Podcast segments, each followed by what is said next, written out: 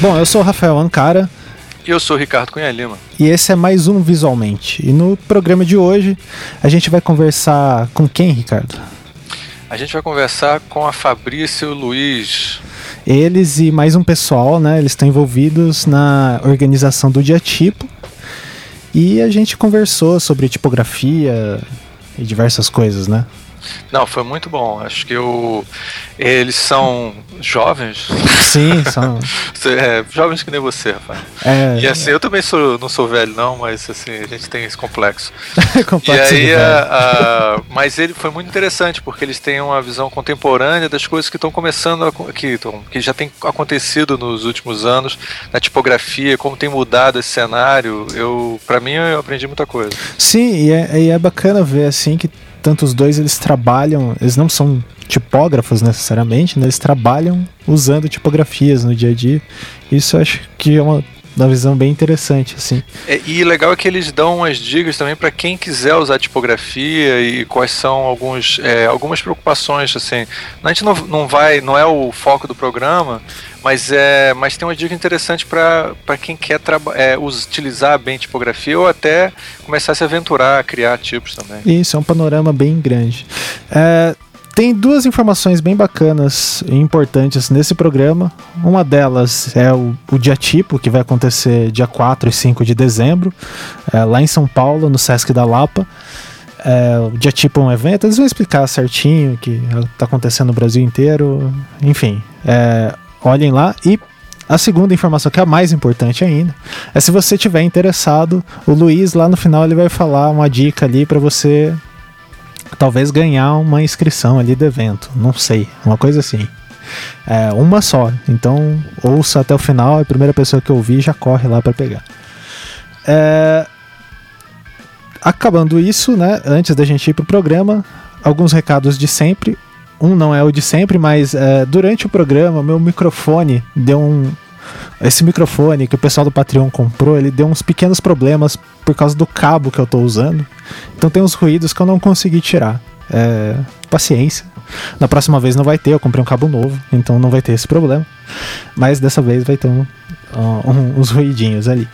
E o segundo recado é o Patreon do Anticast graças ao Patreon a gente está podendo fazer esses programas, é, ou visualmente surgir e tal, e criar várias outras coisas. E, inclusive, o Não Obstante, o podcast lá do Becari, que está com episódio novo.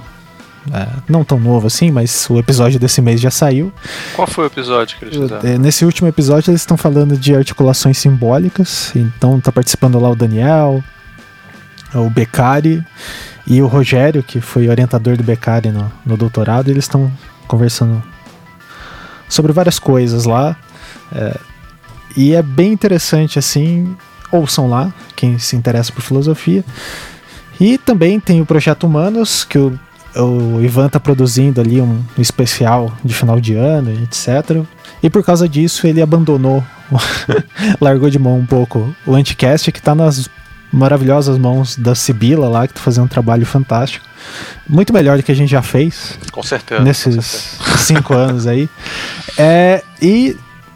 Enfim, todos os programas que a gente tem feito é graças ao Patreon do Anticast. Se você tiver afim, gosta do nosso trabalho e quer ajudar a gente, pode contribuir lá a partir de um dólar.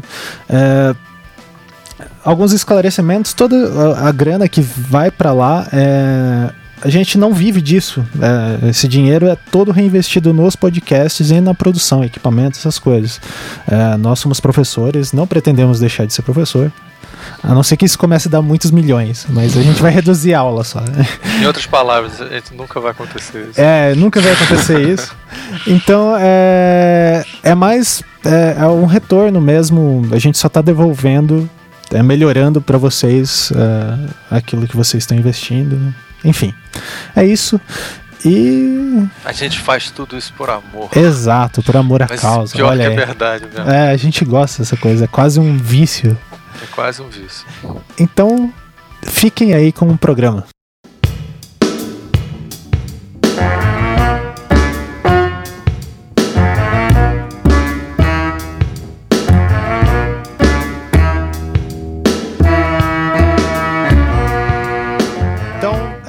Estamos aqui em mais um Visualmente. Hoje eu vou ter falado isso anteriormente, eu preciso mudar essa frase de entrada. Mas fica para a próxima ocasião. A gente vai conversar sobre tipografia hoje. Daí eu tô aqui com a Fabrícia. Deu oi aí, Fabrícia. Olá. O Luiz. E aí? E o meu amigo de sempre, o Ricardo Cunha Lima. Fala galera, tudo bom? Então, é, Aqui a Fabrícia e o Luiz, eles estão envolvidos ali na organização do diatipo. A gente vai comentar sobre o que é o diatipo e etc. É, do decorrer do programa. Mas eu queria pedir para vocês se apresentarem um pouco. Primeiro a Fabrícia falar o que você faz. Além de ser maluca e pagar o Patreon do Anticast, o que, que você faz da vida? Você, e o Luiz você... também você pessoalmente não fala daquele jeito que o pessoal fala lá no Patreon, não. Você fala normalmente. Em caixa alta, cracolê. Você não fala em caixa alta, eu notei isso. Não, normalmente Puts, eu falo... cara, vocês não conhecem, né? Vocês, vocês não conhecem. não, é só minha risada que é alta. Não, o jeito que eu falo é normal, poxa. Não dá pra falar em cracolês, é muito difícil. Fala gritando, cansa. Ó, oh, eu, eu vou dar uma cansa. dica. Vou dar uma dica. Ó, entra lá no canal do YouTube, lá do Diatipo. Tem um teaserzinho, assim, que é tipo, o que é Diatipo? Daí o pessoal falando do evento passado. Dá uma olhada no momento que a Fabrícia aparece. Aí você resume tudo com a maneira que ela fala. Mas... Mas... Mas eu tava muito empolgada, porque eu adoro o Diatipo. Mas então, por que você adora o Diatipo? O que você faz da vida? Quem você é? Eu sou, eu sou designer, eu me formei em desenho industrial, em programação visual, quando se chamava só programação visual. Eu trabalho em, hoje em dia trabalho em agência e eu sou meio que é, entusiasta de estudo, no estudo de tipografia, porque quando eu comecei a estudar mais design gráfico não tinha tanta informação difundida por aí. A gente tinha que ficar caçando, mesmo na faculdade não tinha uma matéria chamada tipografia. É uma coisa que a gente vai falar mais pra frente, mas que melhorou muito dos últimos anos para cá. E agora eu tô na pós de tipografia, a primeira turma de pós em tipografia do Brasil, que conseguiu fechar uma turma. Que e é... também tô na organização do Diatipo, além da. Que instituição que é, Fabrício? Desculpa te interromper. A pós em tipografia é no Senac, em Senac, São Paulo. São Paulo. Ah, Isso. E também estou na organização do Arroz de Festa, que é o um encontro de cali... um encontro informal de calígrafos. Ele já é mais parecido com o Bistacão Ilustrado. Ah, que, que massa! Que remete às raízes do próprio diatipo. Uhum. E qual a sua família tipográfica predileta? Desculpa. Olha, Pergunta no Monty Python. No momento eu gosto muito da Glover. Ah, legal. E o Luiz? Eu, bom, eu sou designer gráfico também, eu me formei faz um tempinho, já em 2005, em programação visual. É a mesma história da Fabrícia, a gente tem acho que um ano, dois anos de diferença, né? Quando você se formou lá no Mackenzie, Fabrícia? 2006. 2006. Ah, então, me formei em 2005. Então a gente teve, passou menos a mesma coisa, assim, não tivemos A gente fez a mesma faculdade, gente. Ah. E aí, tipo... Meu, e, e, não teve essa formação toda de tipografia nem nada, né? E aí depois, logo depois que eu me formei, eu fiz uma pós em branding e aí, por acaso, assim, depois que eu comecei, na verdade, a namorar agora, que é a minha esposa, né? Ela foi fazer alguns cursos de tipografia, assim, eu me interessei e tudo mais, e eu fui atrás, e meio que ela tem um, alguns amigos, assim, que também foram tudo fazer esse curso de tipografia, e aí eu meio que peguei gosto, assim, comecei a fazer aula de caligrafia e tudo mais, e, e fui atrás. Esse foi o meu começo, assim, de tipografia, né? E... Mas sempre foi meio de brincadeira, assim, sempre foi tipo uma arma secreta, sabe? Tipo, você está resolvendo um layout e de repente você fala, puta, já sei, vou, vou comprar uma fonte para isso. Sempre foi um negócio meio escondido, assim, né? Nunca foi a prioridade para mim. E aí, de repente, cara, eu, eu fui fazer um curso com a Marina Shakur, lá em Campinas, chamava Type Camp. Uhum. É um negócio que acontece, assim, tem no mundo inteiro tal, né? É, todo mundo pode procurar no Google, assim, Type Camp já ocorreu em bastante lugar tudo mais. E aí encontrei uma galera muito legal, assim, lá e no final do. A gente até contou isso no Anticast da outra vez, né? Eu e o Diego a gente fez junto, no final do curso a gente falou assim: então tá, foi lá para agosto, né? Então todo mundo se reuniu e falou: ah, então tá, então até mais, até o dia tipo, né? Aí falou: ah, não, esse ano não vai ter dia tipo. E a partir do, desse não vai ter dia tipo, eu olhei pro Diego e falei: pô, vamos fazer? Ah, vamos continuar então, porque o Henrique Nardi não ia poder fazer naquele ano, eu, e o Diego a gente pegou e foi embora. E acho que foi assim, a partir desse negócio de eu dar a mão pro Diego e falar, meu, vamos fazer, que daí eu comecei a correr muito atrás do que eu não sabia sobre tipografia. Né? Assim, não que eu saiba tudo de tipografia, uhum. pelo contrário, mas que eu comecei a me interessar, comprar livro e realmente ler, porque eu tava organizando um evento, eu tinha que saber alguma coisa, pelo menos assim, algum caminho, né? Então foi essa minha história com tipografia. Ah, mas. É, bom, antes da gente entrar é, exatamente ali no, no diatipo, é, o que, que vocês acabam percebendo da tipografia hoje em dia? Assim, no trabalho, sei lá. É, assim, eu é, vou só dar um pequeno parecer, assim. Eu eu nunca dei muita bola para tipografia, para falar a verdade. Sempre gostei bastante porque convivi na, na, minha formação inteira com pessoas muito apaixonadas por tipografia, é, colegas de turma, e acaba, isso para mim foi muito bom, que acabei conhecendo tipografia e tal. Eu não tive a disciplina de tipografia na faculdade. É, aconteceu que eu mudei de faculdade, uma era no terceiro ano e a outra tinha sido no segundo. E daí, quando eu mudei de faculdade, eles colocaram que eu tinha tirado 7 na disciplina. Eu falei, ok, tranquilo não preciso saber disso, né? É, e, e nos últimos anos, só que tipografia sempre foi alguma coisa que eu me interessei muito. E eu fiz lá o Henrique Nardi, é tipo, sei lá, o Jesus da tipografia. O cara evangelizou a galera sobre isso. E depois que eu fiz o Tipocracia, que eu comecei a me interessar mais, aprender a usar e, e sempre eu tô envolvido com alguém que mexe muito com tipografia. No mestrado eu fiz uh, mestrado com o Christopher Hammersbeat, que é um tipógrafo excelente assim. E hoje em dia eu dou aula disso e tipo é uma coisa que eu gosto muito. Só que assim, é, esse meu interesse é, foi meio que paralelo a uma progressão que eu tô percebendo das pessoas estão cada vez mais interessadas por tipografia. Vocês têm essa percepção ou é uma coisa totalmente envenhasada da minha parte? Cara, assim, já tomei a palavra, foda-se a Fabrícia. Aí... É, é, cavaleirismo aqui? Agora, isso foi muito Cracóvia, obrigada. É, é, eu tinha que aprender a falar cracovês aqui. Cracovês. Cracolês. então, é, eu, eu acho que assim, cara, quando eu comecei a realmente me interessar muito por isso, é, que eu falei lá que era tipo arma secreta, assim, eu, eu comecei a perceber talvez seja uma metodologia de raciocínio, tá? E uhum. cada um vai funcionar de uma maneira diferente. Mas, por exemplo, quando eu pegava uma. uma começava a resolver meio, meio layout, assim, por. É, uma, pela tipografia, sei lá, vou colocar futura.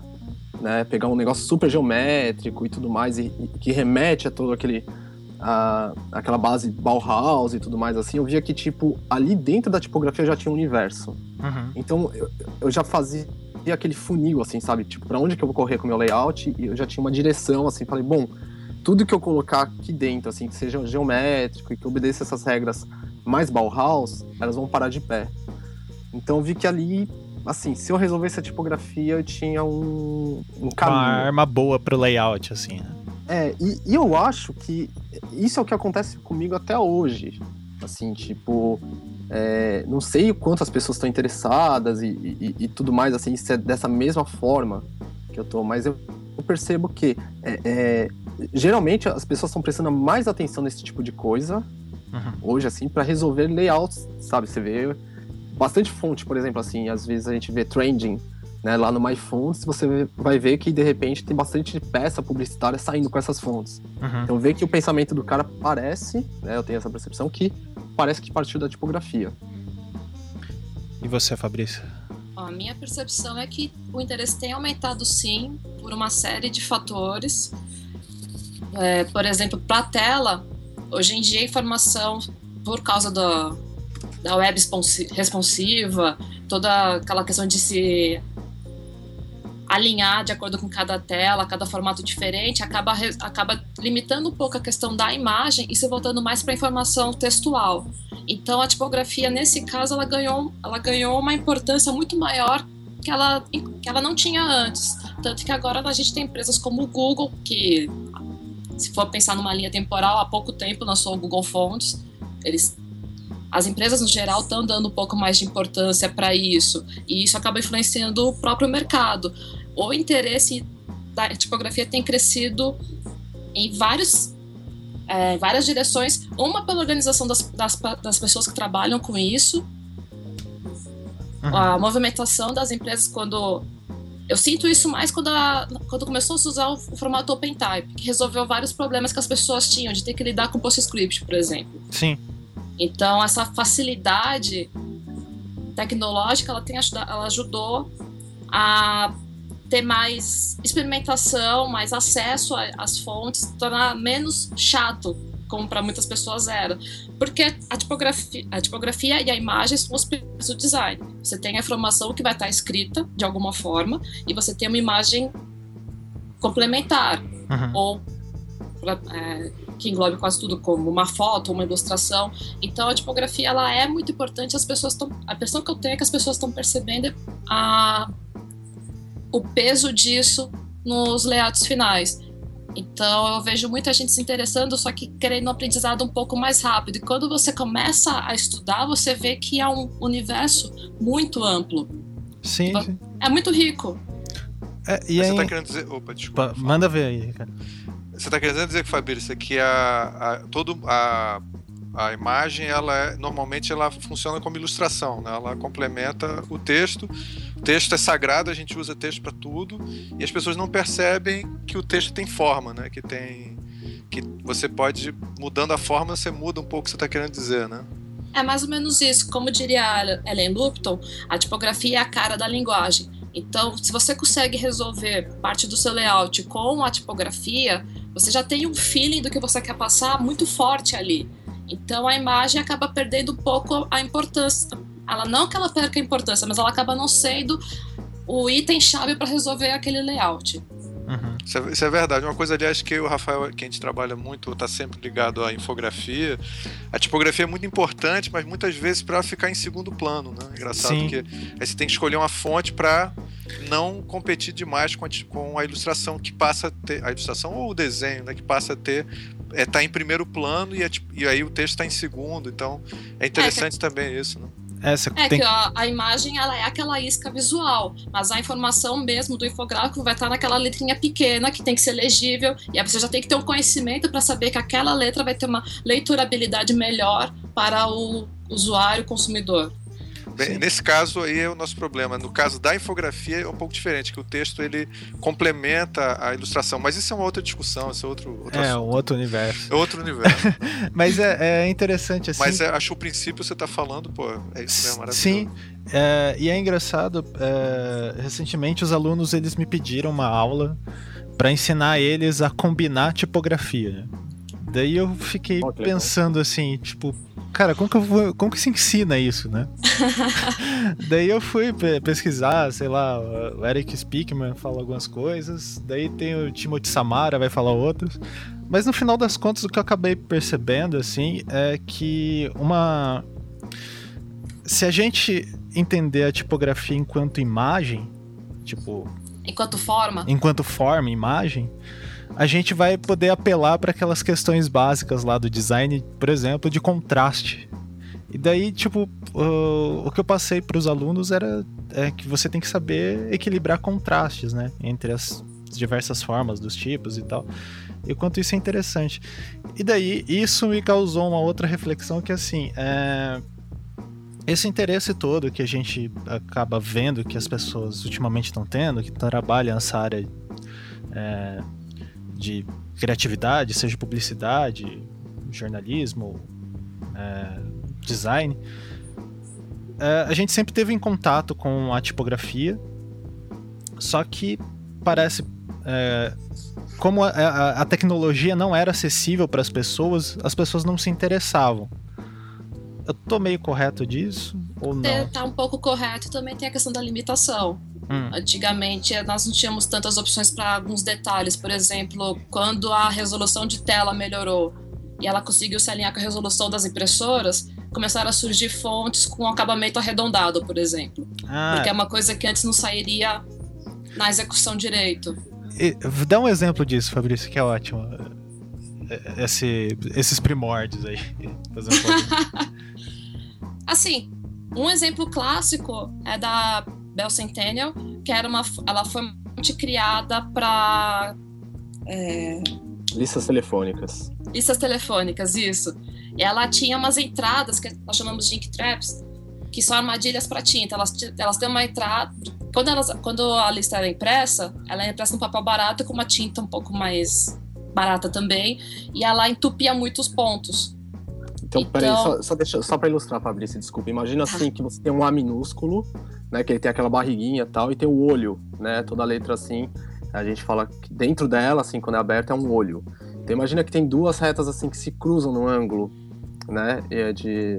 Quando elas se cruzam nesse ângulo, a gente vê isso daí bem, bem afiado, assim, né? Só que quando isso é impresso num papel mais podre, ou quando, tipo, isso é um tipo muito pequeno, alguma coisa, esse canto ele, ele entope e a tendência dele é ele começar a arredondar isso na tinta. Uhum. Tá? Então imagina que você tem um carimbo, você carrega com muita tinta, assim, na hora que você bate esse carimbo, ele, ele vai espalhar a tinta. É, a tinta espalha e distorce o formato.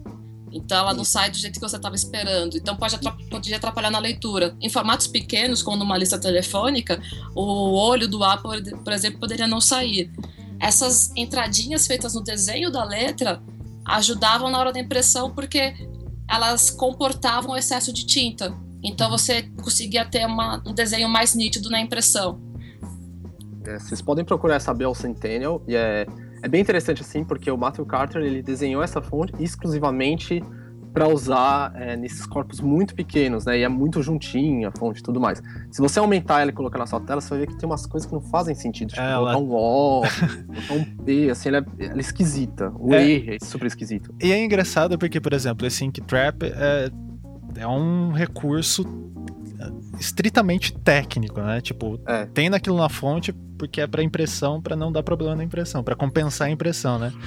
E é engraçado porque daí tem alguns tipógrafos que vão usar Ink Trap como estilo. O... Ah, sim. Tem o Edu Wilson, ele tem uma fonte eh, que ele o Edu Wilson é um tipógrafo, tem a do Type lá, depois dei uma olhada. E eu tava conversando com ele esses dias, ele tem uma fonte lá que chama Encorpada.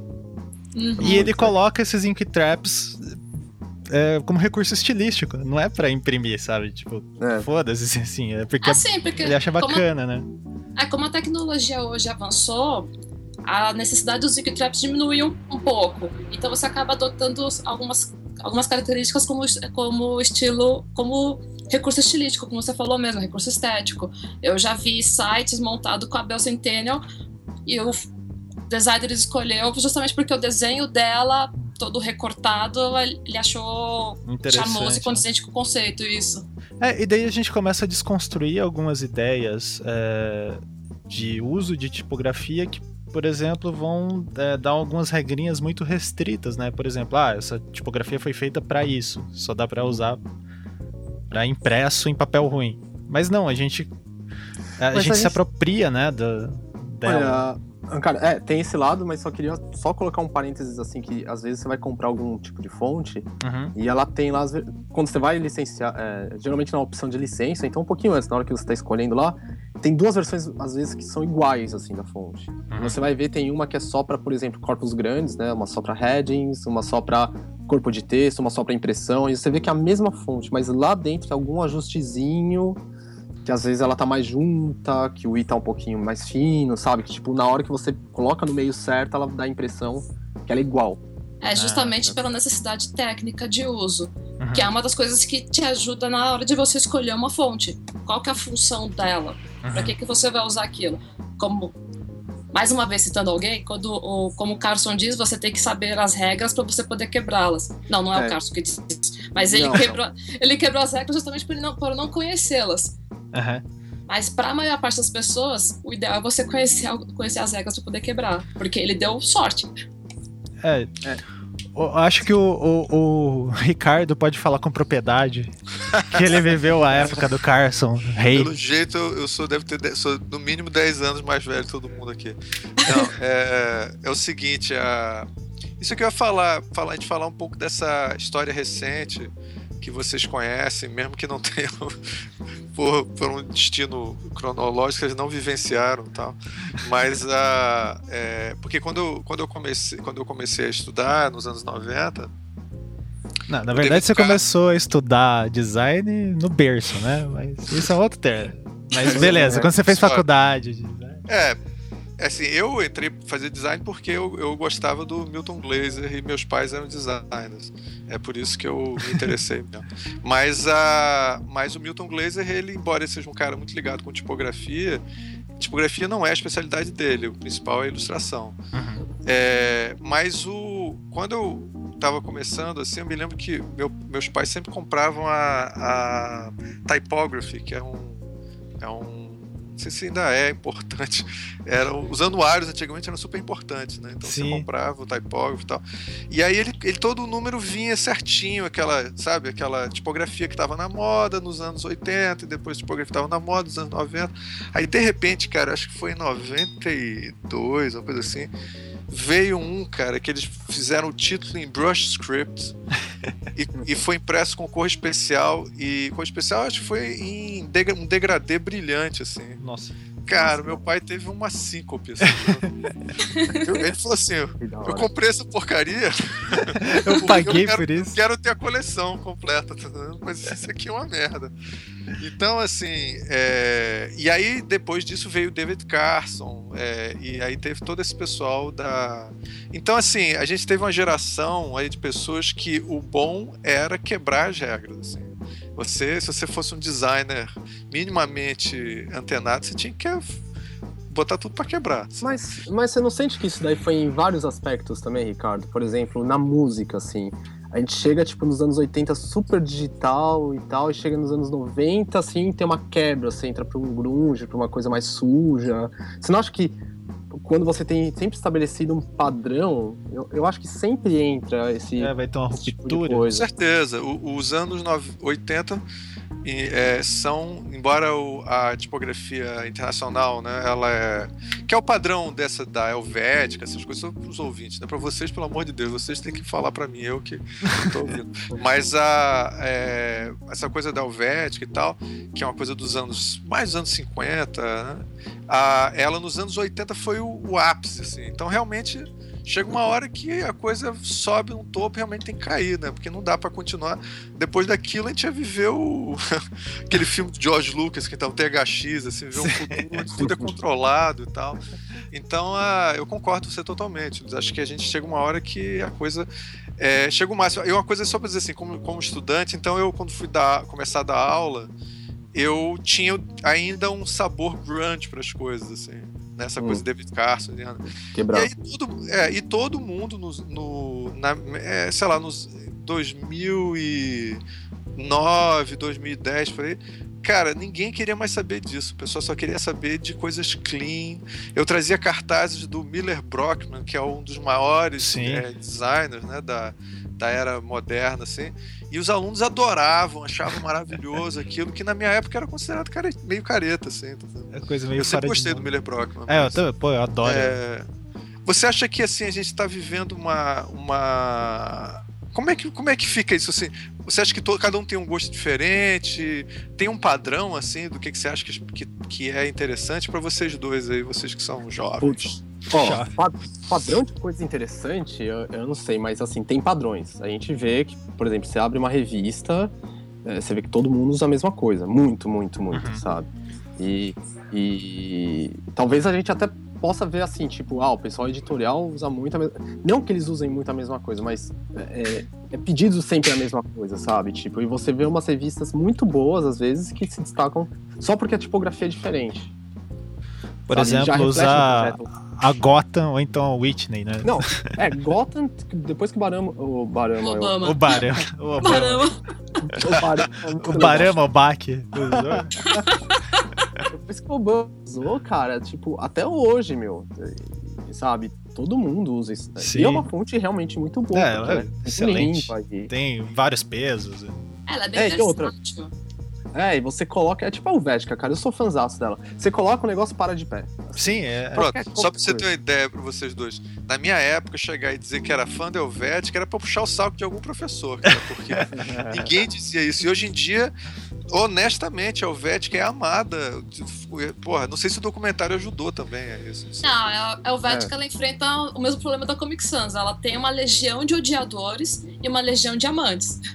É, é engraçado. Porque é meio hype você odiar a Helvética. Mesmo você sem saber por quê. Mas, mas, cara, aí eu sou meio da opinião do, do Vincent Conar. Quando ele foi lá pro Brasil, ele falou assim, né? Tipo. Ele foi lá pro Diatipo, aliás, vou bater, dar carteirada, né? Mas ele criou a Comic Sans ele fala assim: se você, se você odeia a Comic Sans, você não manja nada de tipografia. E se você ama a Comic Sans, você também não manja nada de tipografia. Então, é, tipo, eu acho que é meio que esse o caso da Helvética, assim, sabe? Eu não tenho muito preconceito, não. Eu, eu não gosto de olhar numa prateleira e ver tudo, por exemplo, no supermercado com Helvética. E isso acontece muito. Né? A gente vê muito ainda Helvética, assim. Mas quando o projeto tem a ver. Eu, assim, eu, eu tento evitar, porque eu acho que eu tenho um repertório, assim, que eu posso sugerir alguma outra fonte uhum. para dar um sentimento talvez a mais, que o Helvética não tem e tal. Mas ah, quando o projeto tá de pé. Quando o projeto tá de pé, cara, eu sou fãzaço, pode usar. Assim, Cara, mas eu não coisa... tenho nada contra em si. Desculpa interromper. Não, não, que isso, você que tem que falar. eu não tenho nada contra a Helvética em si. Eu, que eu acho que hoje em dia nós temos uma gama de opção tão grande para usar e a gente tem um conhecimento para isso que eu, não, eu vejo uma, uma oportunidade desperdiçada você aplicar a Helvética sem pensar numa outra. Numa outra. E para minha percepção pessoal, a Helvética é um tanto quanto datada. Eu olho para ela e eu penso em design, em design suíço. Tá, eu concordo. Estilo internacional.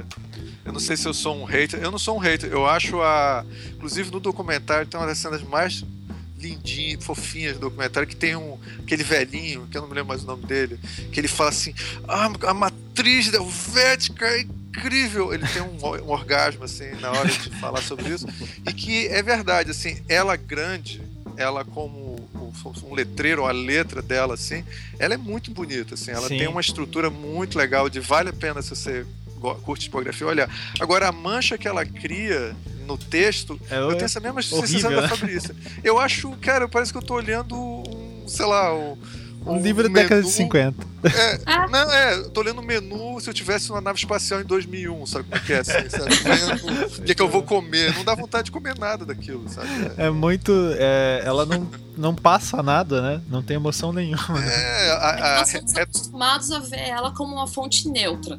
Então a gente ela tem toda uma austeridade que, que tira a personalidade que ela poderia ter tido um dia. Sim, verdade. E a, a, gente, a história matou a Helvética, que nem a, a história da Swast. É, o excesso, de, o excesso de uso matou, deu uma matada na Helvética. E aí, aí que tá, cara, é isso que eu, eu também acho, assim, você pega, vamos pegar o Barama de novo, a, a, a, fonte lá do cara, meu, você pegar a gota, é, é, é, uma fonte ótima, assim, só que, mano, você vê em tudo, sabe, nos últimos anos. É. Eu acho, assim, você mata a fonte, sabe? A Comic Sans. Pô, a Comic Sans todo mundo fala mal pra cacete, assim, mas todo mundo já usou pra cacete. E assim, você matou a fonte, entendeu? Não era pra ser usada dessa é. maneira. Nos anos 90, acho que tinha. A, desculpa, a Copper Plate nos anos 80 foi usada Sim, assim. Até... Virou, ficou brega, ficou é. brega depois de um tempo. É, ela, eu não consigo ver. Eu tenho ela desativada no computador porque eu não consigo olhar pra, pra face dela. A Copperplate. É. Mas... As tipografias elas sofreram com a limitação de acesso a elas na época. Então, você tinha um catálogo de fontes da letra 7 para escolher. Aí você tinha 30 famílias, aí tinha a Helvética que se destacava dos outros porque ela era diferente. Então todo mundo usava Helvética.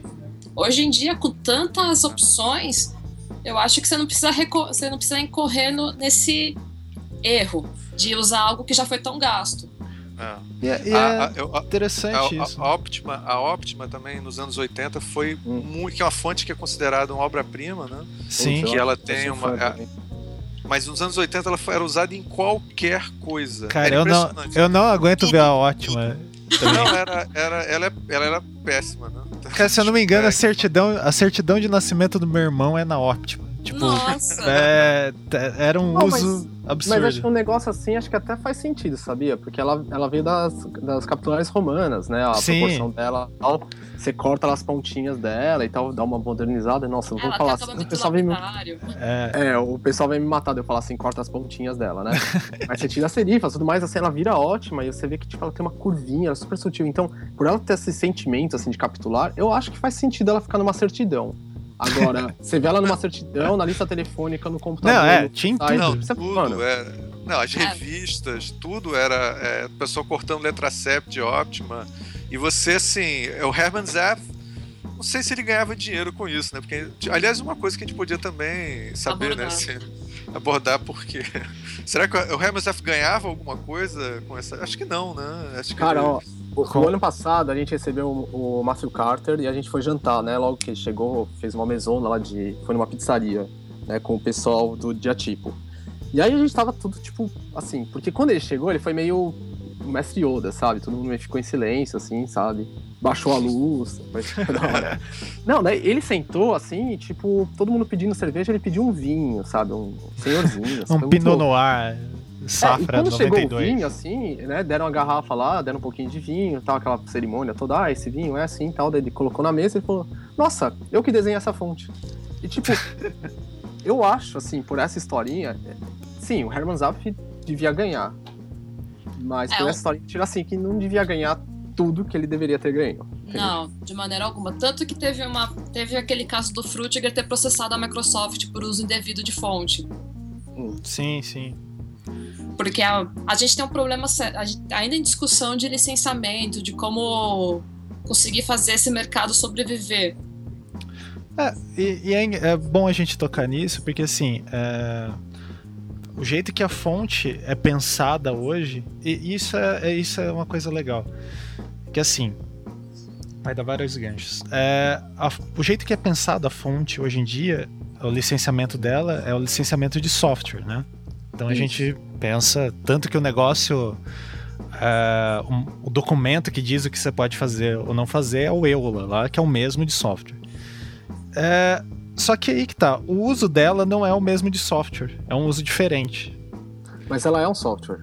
Ela é, é um software, ela pode ser fisicamente, é, caracteristicamente um software, mas estruturalmente. A, estruturalmente, mas a atribuição que os usuários dão nela não é de software, é uma Eu outra acho que coisa. a percepção, o problema dela disso é a percepção das pessoas sobre a fonte, porque como ela é uma, um elemento que já vem instalado no seu Sim. computador, você acha que aquilo é seu. É, e você pode. E piratear você não tá fazendo. E como é nada. é fácil você encontrar é, sites de fontes gratuitas. O que eu mais escutei na vida é por que, que eu vou comprar uma tipografia se eu posso ir lá no da fonte e baixar uma? Sim. É, daí tem todas essas questões. Mas o que eu acho interessante é. é só, só, gente, só pra ter uma noção assim, disso, desculpa, Rafael. Pode falar. O da fonte não é. Pra, pra, se tem alguma pessoa, algum aluno que tá usando, da fonte não é um site muito tão sério assim de tipografia, não, cara. Você não. pode, qualquer um pode botar tipografia lá no da fonte. É, ele não é nada sério. Lá. É, então assim, você tá comprando fontes, é, comprando, não, você tá baixando fontes, muitas vezes extremamente mal desenhadas, né? Então, Sim, é, faltando é, caractere, fonte que é pirateada e tá lá especialistas, por favor, me ajudem aqui pra gente. Não, cara, não tem nem o que falar, assim. É tipo, é você entrar no Pirate Bay esperando baixar um Photoshop, sabe? Você vai Isso. baixar. Só que aí é, eu acho é que é interessante, porque assim, é, essa. Essa mentalidade de software e tal, é, o pessoal de software eles têm um, eles são muito inventivos, assim, na, na maneira é, de comercializar as coisas.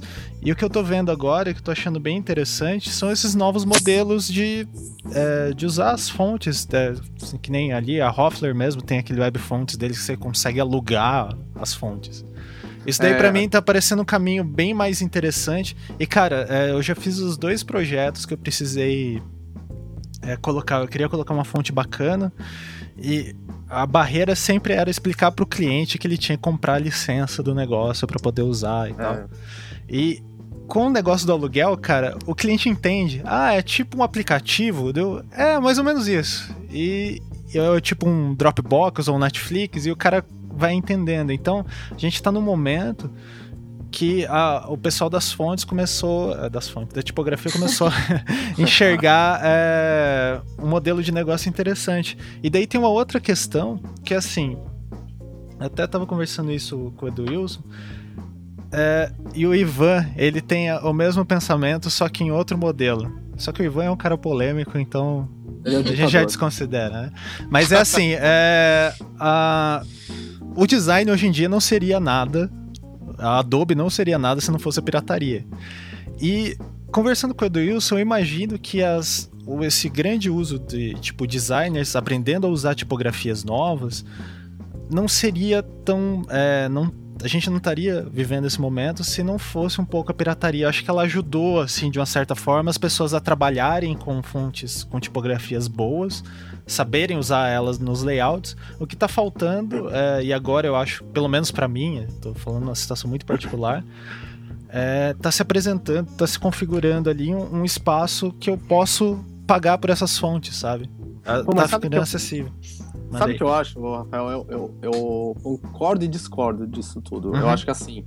É, realmente a pirataria serviu para isso, e, mas eu acho que ela serve ainda no seguinte: hum. Você pega um trabalho com uma fonte assim, com uma qualidade, e um trabalho com uma fonte bizarra, você é, vê a diferença. Então eu acho que a pirataria ajuda meus trabalhos a ficarem melhores, porque eu não uhum. piratei. É justamente Entendeu? porque você consegue destacar o bom trabalho. Puta, cara, você, você vê na cara, assim, sabe? Quando você vê que o negócio para de pé e que, sabe, é uma. Você fala, ah, essa tipologia, né? O pessoal fala tão bonita, assim, você fala, é. Ah, tipologia, isso, é. tipologia. Tá incrível. Não, dá pra sentir bem a diferença. Uma vez eu peguei um catálogo para diagramar e tinha. O diretor de arte me pediu uma, uma indicação para uma tipografia para texto. E eu indiquei uma, uma fonte paga que eu já tinha adquirido.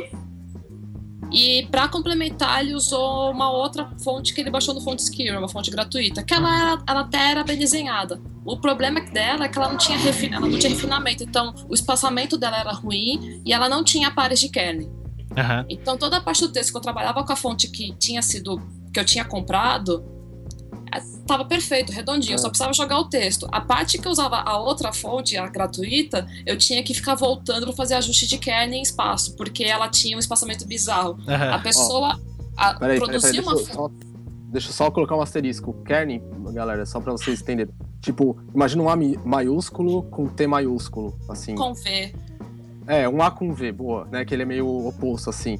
Então, se você colocar exatamente o mesmo espaço tem um espaço matemático, onde acaba a última pontinha do A, onde eu começo a última pontinha do V, ele vai ficar um espação entre as duas letras. Então vai você tem que fazer alguma forma, é, você tem que fazer alguma forma um ajuste ótico onde o A encaixa embaixo do V. Ou então o A encaixa embaixo do T. Então isso é uma situação específica, porque daí o A, por exemplo, com E é igual ao A com B, é igual ao A com R e tal, tal, tal. Mas tem alguns pares da letra A, que são os pares de kernel específicos, e que você tem que fazer esse ajuste. Isso já pré-setado numa fonte. Pra melhorar a leitura e a usabilidade dela. É, Isso Luiz, faz você, você fez uma, você fez uma explicação super complexa. É maravilhosa, assim, você é um tipógrafo de verdade, parabéns. Não, é, é só. Se a pessoa que é completamente neófita, é, é o espaço entre as letras, assim, tá? Só pra saber. Yes. Para os leigos. Eu tô quase assim, rolou uma lágrima de emoção, assim, muito bonita a explicação. Mas é só Desculpa, eu sou muito técnica. eu só que não tenho a mínima ideia do que a gente tá falando, é o espaçozinho entre. Porque eu já dei, cara, aula de tipografia pra concurso público, então.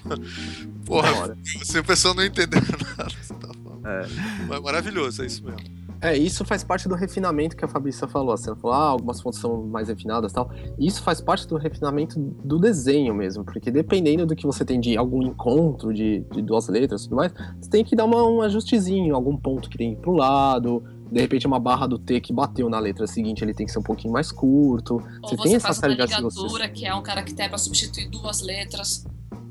É, quando você tem um TI, por exemplo, um TI. Ou um FI, que é o clássico. É, que daí. Assim, é, o F é legal, que o F, o chapeuzinho do F vai encontrar o pingo do I. Normalmente Aí... sim. Então, normalmente você faz um caractere para substituir. Um, um des, uma letra para substituir aquelas duas. Isso, é, isso é, engra, é engraçado, não. Ele, já é pré-setado. Então, quando você está lá digitando, isso. o ideal é que na hora que você digita o FI, ele já vai substituir para você. Isso. E daí, nos recursos OpenType lá, eu consigo controlar isso também, né? Essas é, você tem um refinamento desses recursos, porque tem algumas. Uh, no, micro, na, no pacote Microsoft 2007, você consegue, já tem um. Ele já consegue reconhecer a ligatura de algumas fontes para FI, por exemplo, automático. Ah, no InDesign, por exemplo, você já consegue ter um acesso maior a um, a um número maior de recursos para utilizar melhor aquela fonte. E aí, muitas vezes, isso que diferencia uma fonte paga de uma gratuita. Porque desenhar uma família tipográfica é complicado, porque você tem muito tempo de desenho, muito tempo de, de é, rascunho, RAF, desenho vetorial. Depois você tem os ajustes de entrelinha, espaçamento, o ajuste entre letras, o kerning. É, tem a questão de visibilidade na tela. Então você vai ter todo esse trabalho e aí você vai jogar, você vai jogar de graça na internet. Normalmente você vai cobrar um preço pelo trabalho justo. Sim. Então, normalmente as fontes grátis elas não têm esse cuidado. Então, Desde então, o desenho... Você, gasta, você acaba gastando, você como designer, mais tempo no projeto, consequentemente gasta mais dinheiro. Sim. Exatamente. E, isso aqui daí é, é, interessante, né? Porque, por exemplo, uh, tem alguns vamos supor, eu enquanto aqui designer. Ó, finalmente vocês encontraram uma. Ó, até hoje nunca vi um argumento sim que não fosse por puro amor de tipografia para comprar. Agora vocês estão me, começando a me convencer. Assim. Ah, daqui, no final desse programa, o Ricardo vai sair com a licença de uma fonte. Ó, Ele eu... abre uma fonte comprar alguma coisa. Namorando uma família tipográfica aí, eu já procurei, encontrei Cara. em torrent, talvez eu, eu compre. Cara, uma das uma coisa que estão levantando aí também é, tem esse problema da cultura do cliente, né? Assim, é, o designer tem milhões de problemas disso porque a gente faz um trabalho como diria a grande teórica Beatrice Ward, diz, tudo que a gente faz é invisível, né? A gente faz é. a a, o, a, a obra invisível. Ninguém, a gente faz uma coisa para ninguém ver, né? Então a, a é complicado a gente explicar a importância do nosso trabalho, consequentemente monitorar, transformar isso, desculpa, corta isso, Rafael. Tá. É, transformar isso monetizar, exatamente. Deixa isso, pronto, fica babaquice que eu falo. É, a tipografia, a tipografia ela sofre dos mesmos problemas que o design. Como você faz para o cliente entender que aquilo tem um valor? É, seja conceitual, seja técnico, que não é, que tá além do bonito ou feio. Uhum. Quantas vezes eu tive que explicar pro meu chefe de que aquela fonte não é bonita, ela não é funcional, que ela é ruim de trabalhar e ela vai me, me, é, me vai me fazer gastar mais tempo no projeto. E outra, gente, eu, eu não sei, assim, tipo, eu, talvez eu tenha uma opinião muito diferente, assim, talvez eu também me taquem um monte de coisa lá no dia tipo, assim, pra falar um treco desse. Mas assim, eu acho que tem coisa que o cliente não tem que saber assim, você, você tem um trabalho de. Muitas vezes o trabalho de designer, assim, é de educar realmente o cliente até certo ponto, porque ele não vai ser técnico daquele negócio. Ele tem que entender o que ele está comprando, isso é o mundo mais ideal. Mas, cara, não rola o mundo ideal sempre, e às vezes você tem que ser o mágico de Oz atrás da cortina, sabe? E ele não tem que saber que você tá ali. Ah, sim, ele tem que ver vezes... o produto funcionando. É, eu acho que. Isso eu concordo com você. Ele é, não tem que é, chegar. É ele não tem que, por exemplo, desculpa, ele não tem que saber o quanto você pagou na fonte. De repente você vai lá, inclui no projeto, dá uma licença para ele e acabou. Sou eu. Eu Sim. faço isso. Porque eu acho é, que é um jeito que funciona bem para trabalho. O problema é quando claro. você precisa licenciar uma família muito grande, por exemplo. Aí você vai ter que. Ele, ou quando ele vê no orçamento. Ah, mas por que você tá pagando por isso aqui se tem um monte dessas de graça na internet? É, mas aí é, é, é esse ponto que eu queria falar lá atrás, que assim é, o Fábio Hag estava aqui semana passada, daí eu saí para conversar com ele. É, sei lá quando o pessoal vai estar tá ouvindo isso, foda-se. Mas. em novembro, o Fábio Hag esteve em Curitiba. É, daí a gente tá. Ele, o Fábio Hag trabalha na Dalton Mag, que é uma grande é, Type Foundry. Eu posso falar que é uma Type Foundry? Sim, Pode. acho que sim, né? E é. Edidora, não? É, é que virou. É, eles produzem fontes, mas não fundem mais nada, né? Mas. É, o, o termo ficou. É, o termo ficou, né? O termo ficou pela questão histórica, mas eles são produtores de, de tipografias. E o interessante é que a Dalton Mag, o grande carro-chefe delas, não é vender tipografias no MyFonts, é fazer tipografias corporativas. Porque assim, é, na época que eu trabalhava numa agência, eu atendia um grande banco que é, tinha um problema terrível que eles usavam a Universe Hum. E eu tenho uma séria desconfiança de que as Universe que eu usava não eram as licenciadas no banco. O banco tem no mundo inteiro, eles não iam comprar uma licença de Universe para cada computador do banco, né? Uhum. E daí, qual que é a solução para essas empresas muito grandes? É criar uma tipografia sob demanda, que daí a licença é deles, eles fazem o que eles bem entendem, né? É, fica mais fácil eles poderem replicar, eles gastam muito menos com a, com licenciamento para as agências que trabalham para eles e para o próprio uso da empresa, além de você adquirir uma identidade corporativa. Exato. Você se destaca dos demais. E você é, isso você pode pegar uma, uma tipografia, é, você pode é, exigir. Você vai contratar o tipógrafo, você vai ter uma coisa super personalizada que vai atender às suas demandas. Sei lá, você pode ter um caractere que é a logo, a tua logo lá e e qualquer um pode usar dos seus funcionários, né? Tipo, enfim. Mas o que eu achei interessante é que o Fábio estava falando é, a quantidade de clientes que eles têm e eu nunca tinha parado a pensar que isso é um mercado é, fantástico, assim. É um né? mercado é muito lado B, né? É, muito, muito engraçado isso. Não. É, como a gente falou, a tipografia é um universo bem complexo. Ela, te, ela você tem vários caminhos dentro de tipografia. Inclusive, caminhos é o tema do dia tipo São Paulo esse ano. Olha aí. Olha aí, olha. Opa, ah, já... Muito bom, muito bom. então você tem muitas opções. Você tem o mercado, você pode, você pode vender para empresas, você pode licenciar para uma empresa como a Microsoft ou a Apple, que foi assim que se difundiu a Helvética, por exemplo. Uhum. Ou você pode fazer uma fonte exclusiva para uma empresa como a BMW ou a Boticário, que foi um, um case brasileiro. Quer dizer, Sim. a Daltomag fez para uma empresa brasileira. Ou você pode distribuir por varejo, ou você pode. Uma alternativa que tem também é distribuir pelo Google Fonts, que você ganha um preço mínimo. Ou você pode fazer como a Lost Type, que você. Paga quanto você paga, quer. Isso, paga quanto você quer por aquela fonte. Você eu, eu costumo falar que é tipo Casas Bahia, assim. Você quer pagar Exato. quanto? Quer pagar quanto? quer pagar quanto? Não, e é interessante, porque assim, sempre que eu uso alguma coisa lá do Lost Type, é, se eu vou usar para mim, eu coloco zero lá, dólares e ok. Mas se é alguma para algum Sim, cliente, para algum cliente eu sempre coloco 5 dólares assim. E eu ensino isso em aula assim para os alunos, para eles usarem fontes boas. Mas ah, tipo, mas, mas, isso é bom, é bom. Eu, eu concordo com você. Acho que é legal isso daí, tipo, você tava é, acho que o pensamento, o pensamento tem que ser sempre, é, eu acho, assim, se você tá ganhando dinheiro com aquilo, é, quem tá te ajudando a ganhar dinheiro também precisa de dinheiro, né? Então você só repassa, mas... Um é, você repassa pro seu fornecedor. Yes. Ó, te dar um exemplo que rolou comigo é, agora, esse mês. Eu tava diagramando um livro pra uma, uma amiga minha. E aí ela tava lançando esse livro, tal, não sei o que, eu tava usando uma fonte chamada Quiroga que é do Fernando Dias, é um ah, amigo nosso do Uruguai. E aí, tipo, nessas assim, eu tava. Eu fiz esse livro todo, ele me mandou essa fonte já faz uns anos que tá aqui comigo. E foi a primeira vez que eu usei. E aí, quando eu usei ela assim, já tinha uma versão pro da fonte, e eu pedi para ele me mandar, assim. Falei, meu, tô aqui com o livro tal, não sei o que, eu queria usar. Ele me mandou a versão Pro, paguei para ele e beleza. Quer dizer, eu tenho essa fonte já há um tempo tentando usar e tá nas minhas coisas. E assim não é uma delícia quando dá certo. É, então, daí tipo, me resolveu o problema do livro e eu vou receber uma grana por esse livro, logo vou pagar para ele uma grana pela fonte. Sim, sim. Justo. Todo mundo sai feliz. É, ó, inclusive, a logo do Visualmente é uma fonte do Edu Wilson. É, e é bacana a gente usar essas tipografias. É a cura? É a cura Black.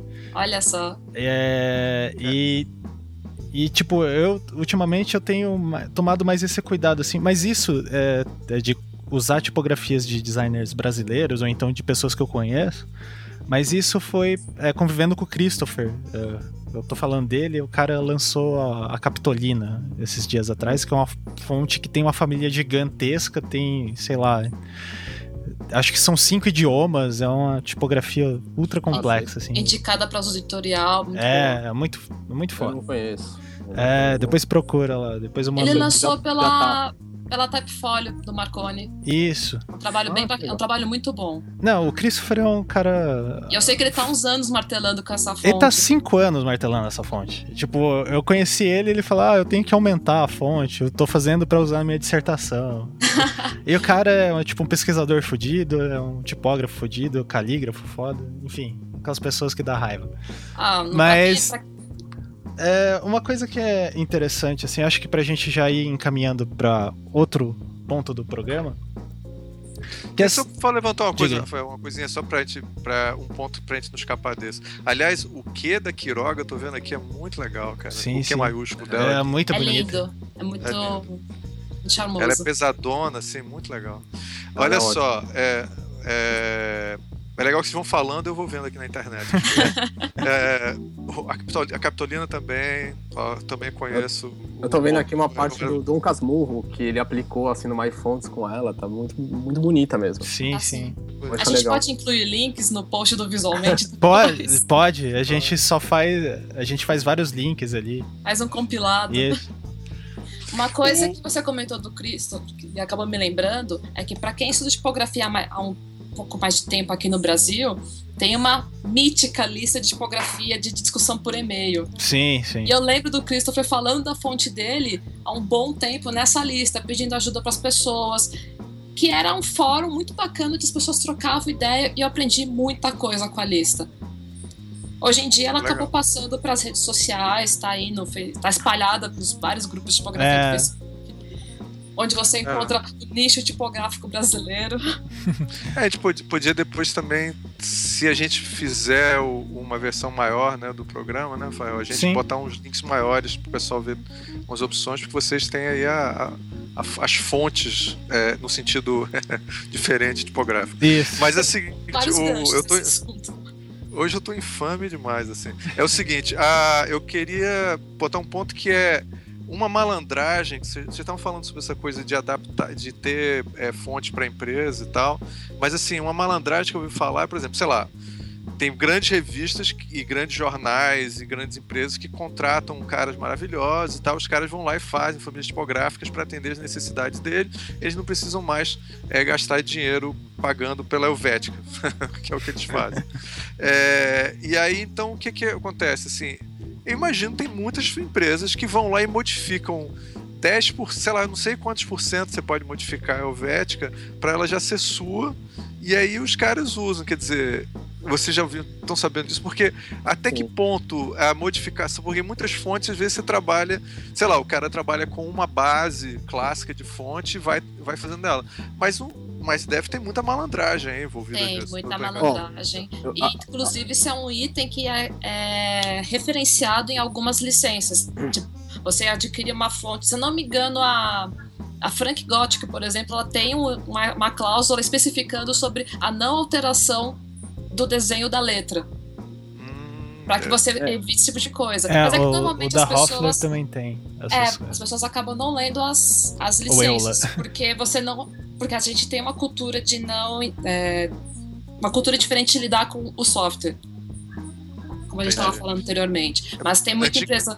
Teve uma época, teve um case de uma grande revista brasileira que alterou a Frank Gothic para a Frank Gothic e uma outra, se não me engano, a Times New Roman para usar no seu editorial e anunciou isso como se fosse um desenho exclusivo de tipografia, quando na verdade eles só pegaram galera lá de dentro mesmo, fizeram alguns ajustes que ficaram meio estranhos, tanto que eles, eles depois eles tiveram que contratar um type designer de verdade para criar a fonte direito para eles. Não teve um, é, um esquema desse que o governo federal estava é, distribuindo a Gotham Teve. Por CD. Tem, tem, tem, tem. Não, tava no site do governo federal. Você, você conseguia podia baixar, né? no site baixava. É, isso foi Genial. muito feio. Porque é aquela Não. questão de como você lida com o software.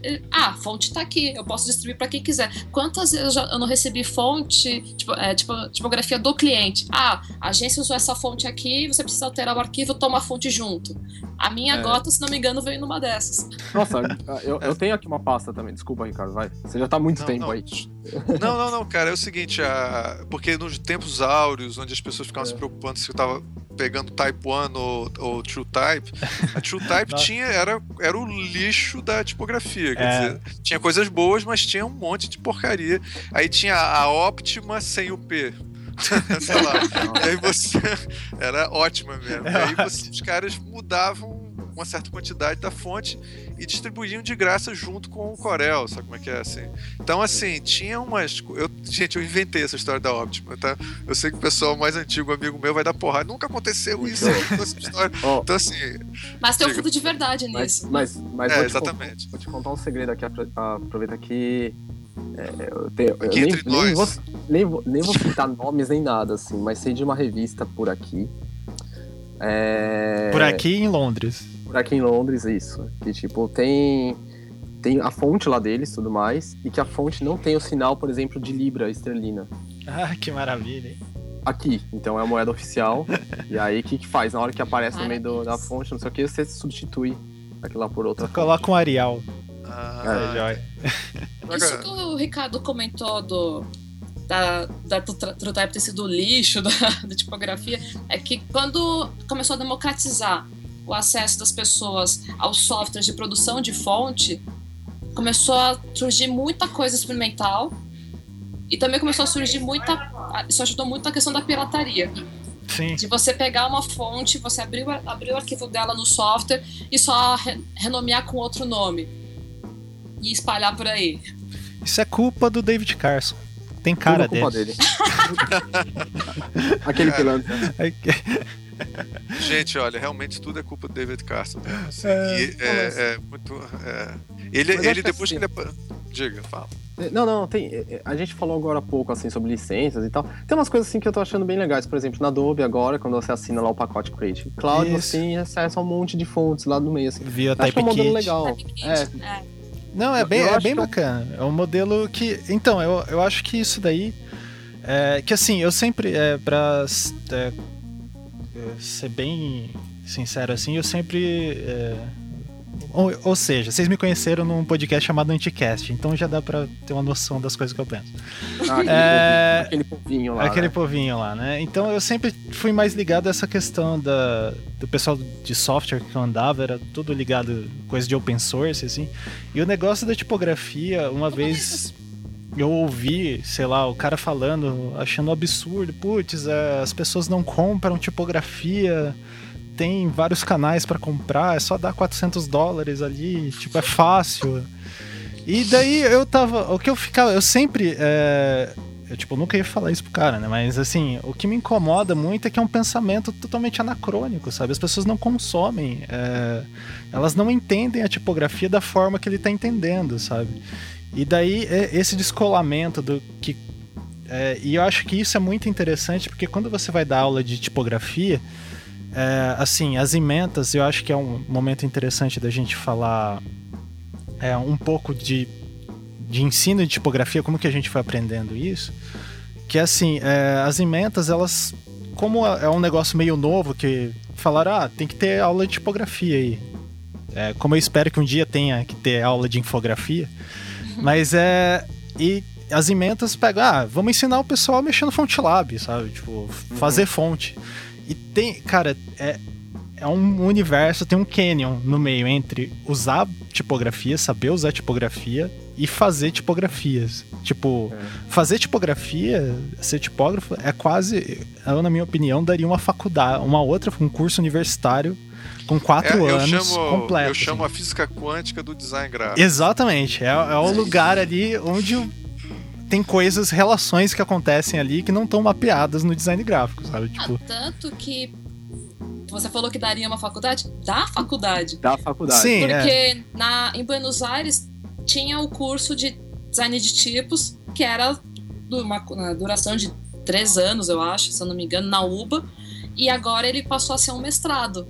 Isso. E daí vai ter é, em Reading, lá onde os, os pais do, do Ricardo estudaram, né? Que tem uma tradição muito grande, os caras. É. Pô, tem, tem Reading, tem a. Tem a Cooper a Union lá no, nos Estados Unidos. Estados Unidos. A Holanda.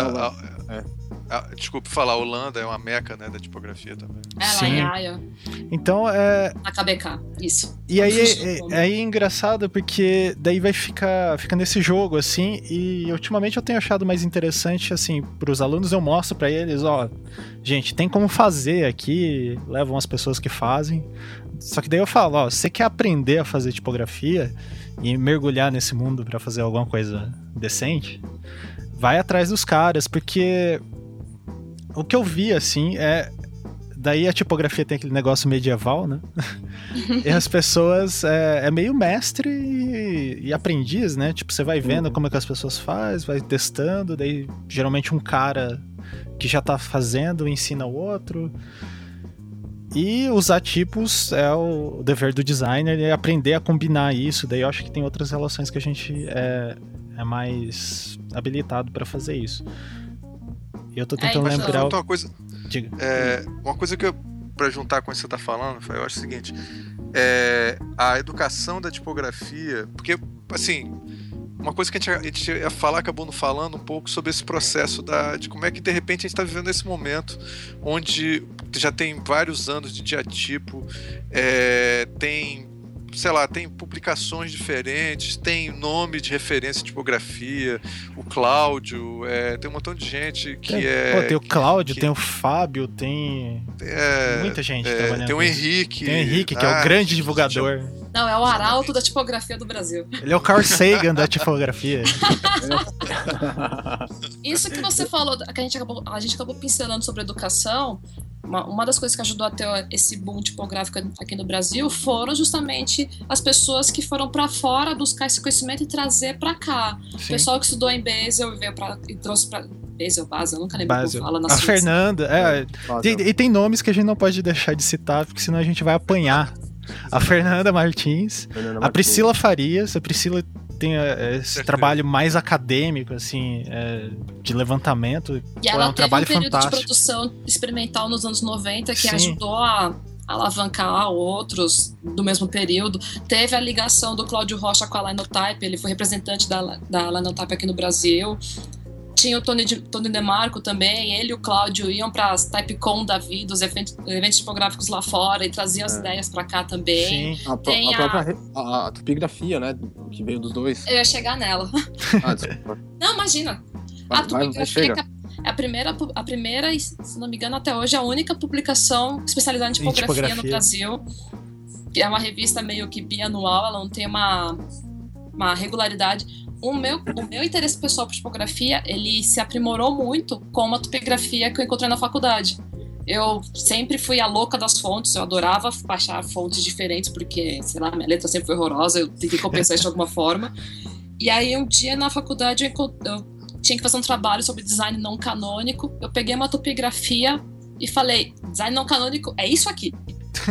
e, e comecei a dissecar a revista e todo aquele conteúdo, eu, nossa, toda aquela minha paixão tinha o um nome, tipografia, então facilitou para eu ter um, um acesso, é, como pesquisar aquilo. Então, eu comecei a pegar a revista de fora, como a Typography, que é uma alemã, revista AI também, que está até hoje aí como referência. Uhum. E descobri a lista de tipografia, e onde as pessoas foi? trocavam informações. Vi numa palestra do Henrique Nardi, que tem faculdade, ele falando do projeto do Tipocracia, que é o estado tipográfico, que ele viajava pelo país é, falando sobre o advento da tipografia. Mas antes disso, teve muita gente que já era referência quando eu comecei a estudar. Sim, sim. Só que, que era... é, eu acho que é interessante porque a gente. Eu entrei na faculdade, eu acho que na época que vocês estavam se formando. Em 2000, vocês estavam se formando em 2005, 2006, né? Que vocês falaram. Isso. Isso. É, eu tava entrando nessa época. É, então eu sou, acho que eu sou mais novo aqui. Oh, meu Engraçado. Deus. Mas é, é, o que é interessante é que assim.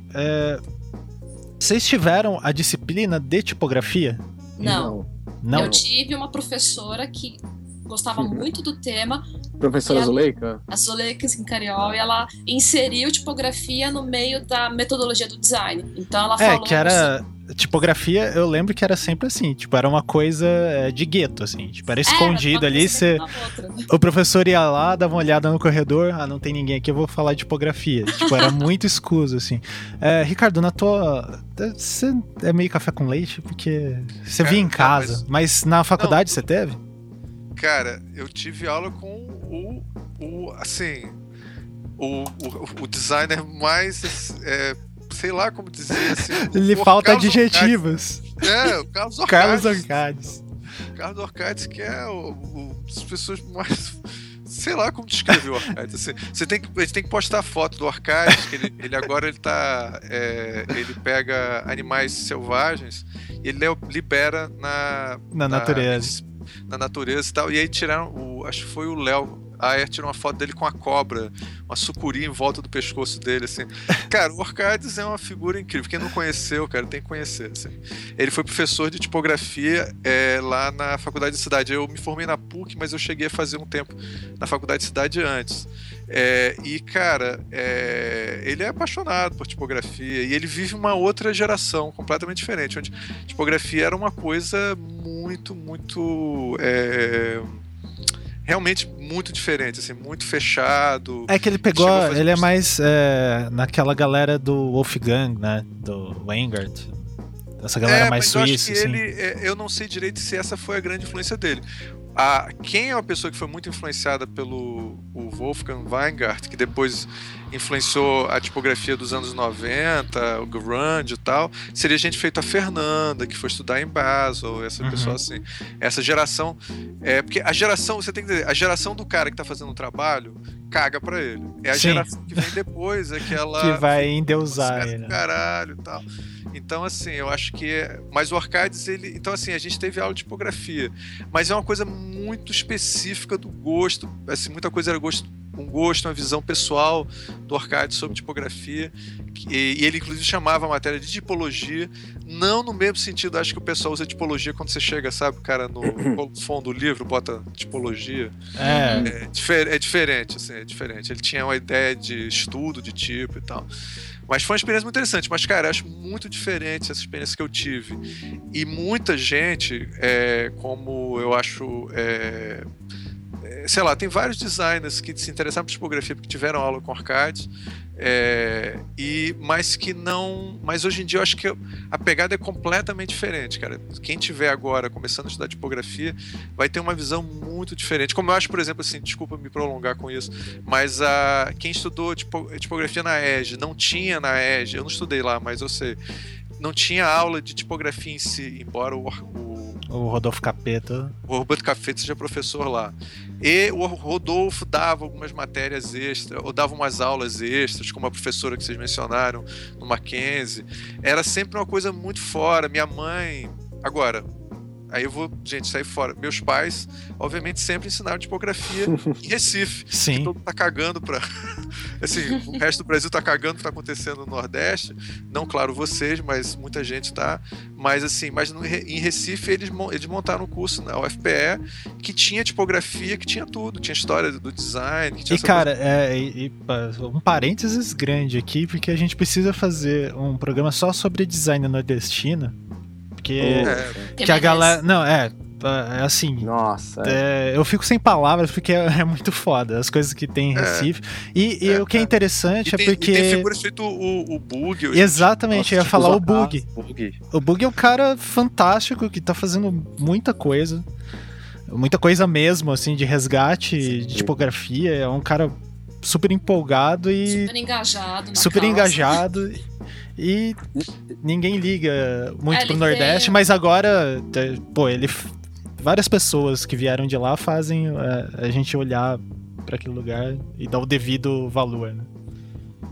Eu posso dar uma puxada então para um negócio, então esse papo regionalista assim. Por favor. É, Fabrício, você você tem é, alguma visão de uma de um, alguma coisa seria uma tipografia paulista? Será que a gente pode começar a falar sobre isso assim? Olha, Ou ainda é cedo? A gente pode até começar a falar disso. É que pelas questões. É difícil você delimitar uma questão, uma questão regional assim. Mas aqui em São Paulo, um movimento que é muito forte, que é bem característico daqui, por exemplo, é a pichação. Uhum. Então, a, picha, a pichação paulista ela é diferente da dos outros estados, ela é diferente da, do que veio da influência que veio de Paris e Nova York, por exemplo. Ela, ela adquiriu uma característica muito própria. Inclusive, esse foi o tema do meu TCC quando eu estava na faculdade. Porque eu achei muito. Eu ach, eu, aquelas letras me encantavam de uma forma. E na pesquisa a gente ia vendo que era diferente do que era feito em Porto Alegre, ou feito em Curitiba, ou feito no Rio de Janeiro. As letras daqui, ela, você bate o olho no, numa pichação de São Paulo você sabe que ela é daquele lugar. E a como a cidade é multicultural, multidisciplinar, tem muita coisa, ela acaba sendo uma cidade muito global também. Então você vê um pouco de tudo aqui.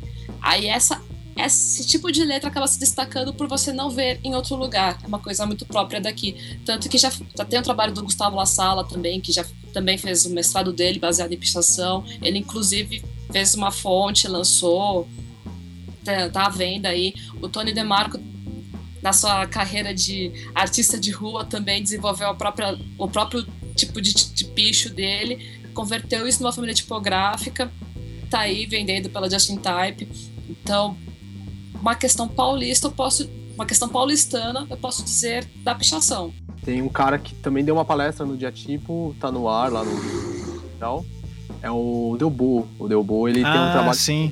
sobre sobre tipografia, é mais na parte de arquitetura, tudo mais assim, Isso. assim, mas eu não consigo mesmo assim, talvez seja parte de mim e tal, mas eu não consigo destacar ali um estilo tá para falar o que, que é São Paulo e tal, mas não, não dá. O trabalho dele de tipos paulistanos, né, que é o nome do trabalho e tudo mais assim, ele consegue destacar muita coisa assim que fica escondida, sabe? Sim. Então é número de prédio que tá atrás de arbusto, às vezes é uma parte de uma fachada que é uma parte de uma letra que a gente não se toca, que nem o prédio da Gazeta, que é na Paulista.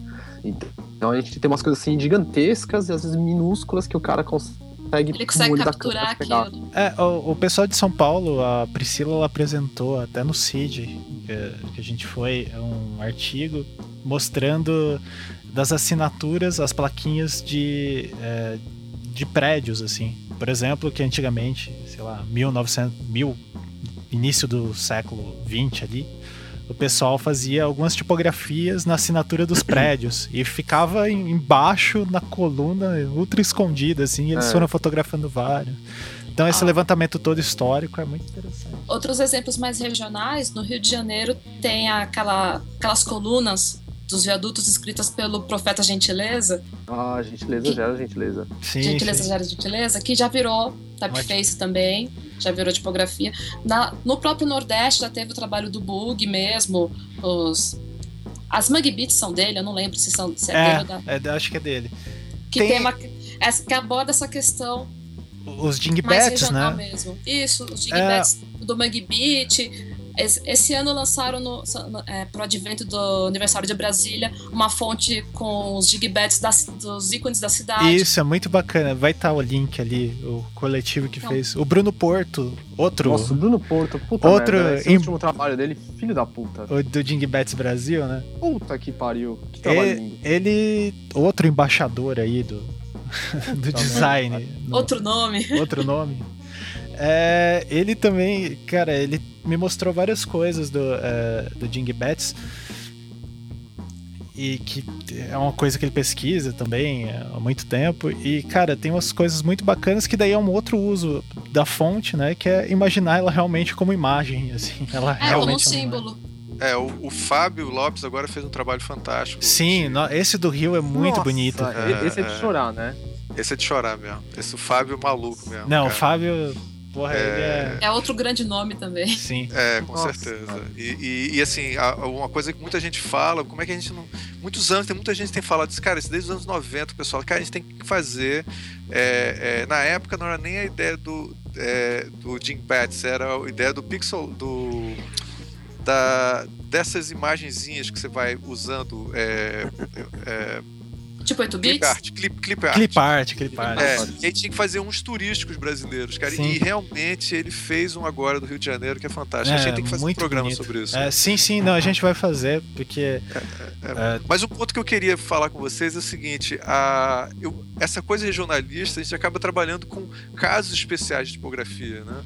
E assim, é, de uma certa maneira, a gente está sempre numa certa desvantagem, porque quando a gente vai trabalhar com tipografias mais é, de texto, a gente acaba sendo recebendo uma influência massificadora de, dos países europeus e, e, eventualmente alguma influência norte-americana, né? Então a gente fica sente, eu não sei se vocês têm essa sensação de uma certa aculturação, porque a tipografia acaba sendo a, a área mais nobre do design gráfico, né? Então, assim, será que assim, sentindo, a gente acaba usando a cara do europeu no trabalho? Vocês têm essa. essa eu tenho isso, mas eu não sei se vocês, vocês sentem isso tem, tem um pouco dessa percepção, mas eu acho que está mudando um pouco. Por exemplo, onde eu compro mais fontes é no MyFonts. Tá, myfonts.com, assim, acho que é onde eu comprei mais fontes, tipo. Eu, o meu primeiro ponto de pesquisa, assim, sempre é lá, porque, sei lá, lá tem as Eles fontes mais baratas. Eles têm um sistema de busca muito bom também. É, tem as fontes mais baratas, tem as mais caras, tem todo mundo tá lá, assim, basicamente, né? Só que, cara, eu tenho notado muito, assim, que eu comprava muitas fontes europeias, assim, tipo, muitas, né? Como se eu fosse consumidor super assíduo. Não, comprava fontes mais Cartão europeias. de crédito desse cara, é, isso é uma maravilha. sempre estourava, fodia. Aí, não, mas agora eu tenho notado o seguinte, que, por exemplo, eu, eu tenho visto muitas fontes e colocado lá nas minhas wishlists, ou sempre que eu vou tentar alguma coisa, é, eu tenho visto muita coisa da Latinotype, por exemplo, que é uma coisa mais latina, claro.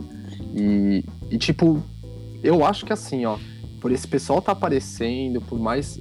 Tem um pessoal do México, tem pessoal, tipo, do Uruguai aparecendo.